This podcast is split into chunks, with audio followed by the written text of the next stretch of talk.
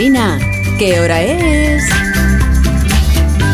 Las 8 en punto de la mañana, 7 en punto en Canarias. Buenos días desde Onda Cero.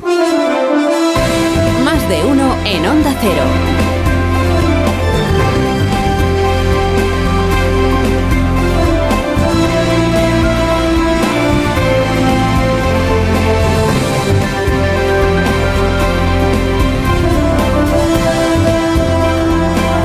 Bienvenidos a una nueva jornada de radio. Iniciamos el 30 de enero, 30 de enero ya del año 2023.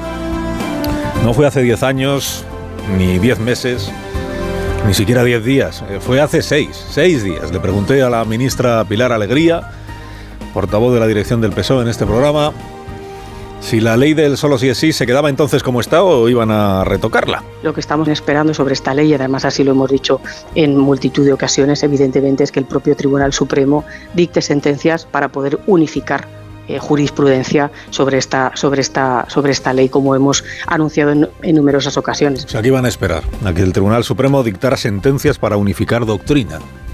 De salmo responsorial que el gobierno ha venido entonando desde que empezó el goteo de rebajas de penas hace ya tres meses. ¿no? Iba a ser el Supremo quien dictara la forma correcta de interpretar las nuevas horquillas de penas, consecuencia de haber eliminado el abuso sexual para que ahora todo se castigue como agresión sexual. Este salmo responsorial, que en realidad era la manera de decir que son los tribunales que están rebajando penas los que no se enteran, los que no se quieren enterar de cuál es la aplicación, la interpretación correcta de esta ley.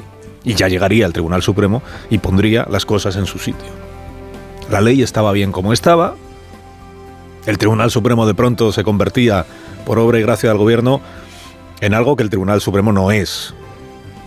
Ni es un órgano consultivo para hacer leyes, que para eso están los órganos consultivos que el Ministerio de Igualdad desprecia constantemente, ni es el traductor de las legislaciones nuevas, o sea, se entiende que las leyes no requieren de traducción si están bien hechas, ni es el comodín al que agarrarse, burladero, cuando se producen efectos que el legislador resulta que no había calculado. Seis días antes de esta declaración de la ministra Alegría, vamos a esperar a ver si el Supremo unifica. La ministra Alegría que repetía lo que la Moncloa le ha dicho que tiene que decir, ¿no? Seis días antes, la jueza y exalcaldesa de Madrid, Manuela Carmena, había declarado al diario El País que no corregir la ley del solo sí es sí era soberbia infantil. Un día después de la declaración de la ministra, Rita Maestre, candidata de Más Madrid a la alcaldía, otra peligrosa derechista, como se sabe, incidió en la idea de Carmena en este programa y se manifestó a favor de la reforma de la ley. Cuando una ley tiene efectos indeseados, pues desde luego hay que corregirlo. Yo he gobernado, creo que hay que hacerlo con sensatez y con sentido común. A veces se producen efectos que no has calculado, que has calculado mal, y creo que lo razonable desde es tratar de corregirlos cuanto antes. Ni Carmena ni Rita Maestre tuvieron el menor efecto en el Ministerio de Igualdad. Tampoco nadie lo esperaba. Acuérdese que la reacción de Yone Belarra a la entrevista de Manuela Carmena en El País fue decir no me esperaba de Manuela Carmena que estuviera en contra de la ley del solo sí es sí. Porque es conocido que en el Ministerio de Igualdad, y no solo en el Ministerio de Igualdad, también en el de Derechos Sociales, toda discrepancia o crítica a cualquiera de sus proyectos se despacha como propaganda derechista o machista o derechista y machista al mismo tiempo. De hecho, la jueza Victoria Rosell, que es delegada del Gobierno contra la violencia de género, insistió la semana pasada en que no había motivo para la alarma, el alarmismo lo estábamos creando los medios, y en que echando cuentas de cuántas penas han sido rebajadas y cuántas penas no lo han sido, ganaban estas. Se ha creado una cierta alarma por algunas revisiones realmente eh, inesperadas y por aplicaciones muy automáticas de las, de las penas mínimas. Algunas de ellas son más, sin duda, las que no han revisado y han seguido los criterios del derecho transitorio consolidado y del decreto de la Fiscalía General del Estado y, por lo tanto, los, los criterios también del Ministerio Fiscal. Esto de contemplar las rebajas de penas como si fuera un tanteo. ¿Quién va ganando? ¿Los que rebajan o los que no rebajan? ¿Los que sí o los que no? Esta es una de las cosas más ridículas que viene haciendo el Ministerio desde el primer día. Como si los efectos indeseados de una ley lo fueran menos si hay 300 casos rebajados, pero hay mil que no lo han sido, por ejemplo. No, si no va de tanteos esto. Va de si ha hecho algo mal y por tanto hay que corregirlo o todo está bien. Y por tanto no hay nada que decir. Hasta el jueves pasado no había, en público al menos, indicio alguno de que el gobierno del presidente Sánchez, o sea, el presidente que es el que lo decide todo en el gobierno, se planteara remendar esta ley del solo sí es sí, que no lleva ni un año aprobada por el Parlamento y lleva tres meses o tres y pico en vigor.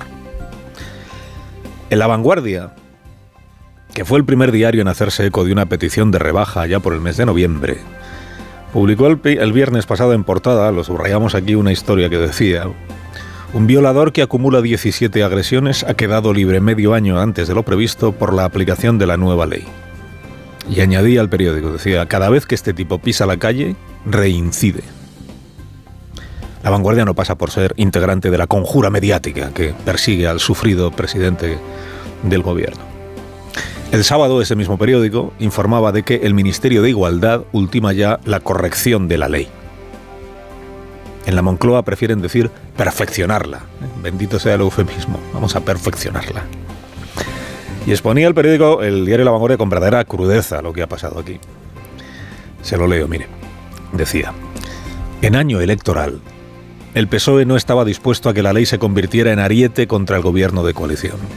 Sigo. En el gobierno existe el convencimiento de que no hacer nada es mucho peor que seguir aguantando el chaparrón de críticas. Sigo. La reforma no aspira a atajar las aplicaciones judiciales en beneficio del reo, sino a limitar el daño reputacional del gobierno por no actuar ante los 300 casos de rebajas de penas. Y termino. Decía, ni igualdad ni trabajo han querido adelantar por dónde irá la reforma de la ley. Lo de trabajo es porque la ministra de Trabajo es Yolanda Díaz, que se supone que es la vicepresidenta bajo cuyo amparo está el Ministerio de Igualdad no han querido adelantar por dónde irá la reforma. Y hoy es, natural, ¿no? Es, es normal que no quieran adelantar por dónde irá la reforma, dado que el objetivo de la reforma resulta que es limitar el daño reputacional del gobierno. O traducido, que lo que tiene al PSOE, o sea, al presidente Sánchez, dramáticamente inquieto, no es ver que su ley ha generado o degenerado alivios penales y excarcelaciones de violadores, no, no, no es eso. Es el efecto que eso pueda tener en las elecciones de mayo. Lo que preocupa no es haber aprobado un agujero penal por falta de previsión o de pericia, ¿no? Preocupa el aluvión de reproches al gobierno de coalición, preocupa la salud, la imagen de un gobierno que echa el día mirándose al espejo, como sabemos. Leamos de nuevo esta frase reveladora de la crónica de la vanguardia. En año electoral, el PSOE no estaba dispuesto.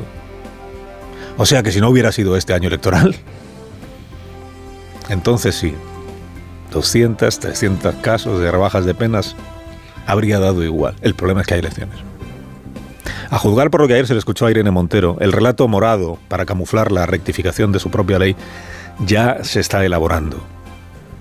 La reforma de la ley no sé si está elaborada, pero el relato autojustificativo sí que se está.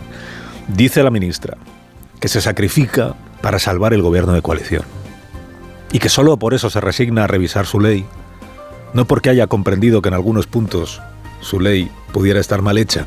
Como somos muy conscientes de que esta es una ofensiva también contra el gobierno de coalición, vamos a hacer lo que sea necesario para proteger este gobierno de coalición. Quieren esa derecha política, judicial y mediática que el resultado de esta alarma generada, producto de las decisiones judiciales que están decidiendo rebajar las penas, termine en una vuelta al modelo anterior a ver si lo ha entendido bien usted que me escucha. Mire, la culpa de las rebajas de penas la siguen teniendo los jueces machistas ignorantes que no saben aplicar la nueva ley.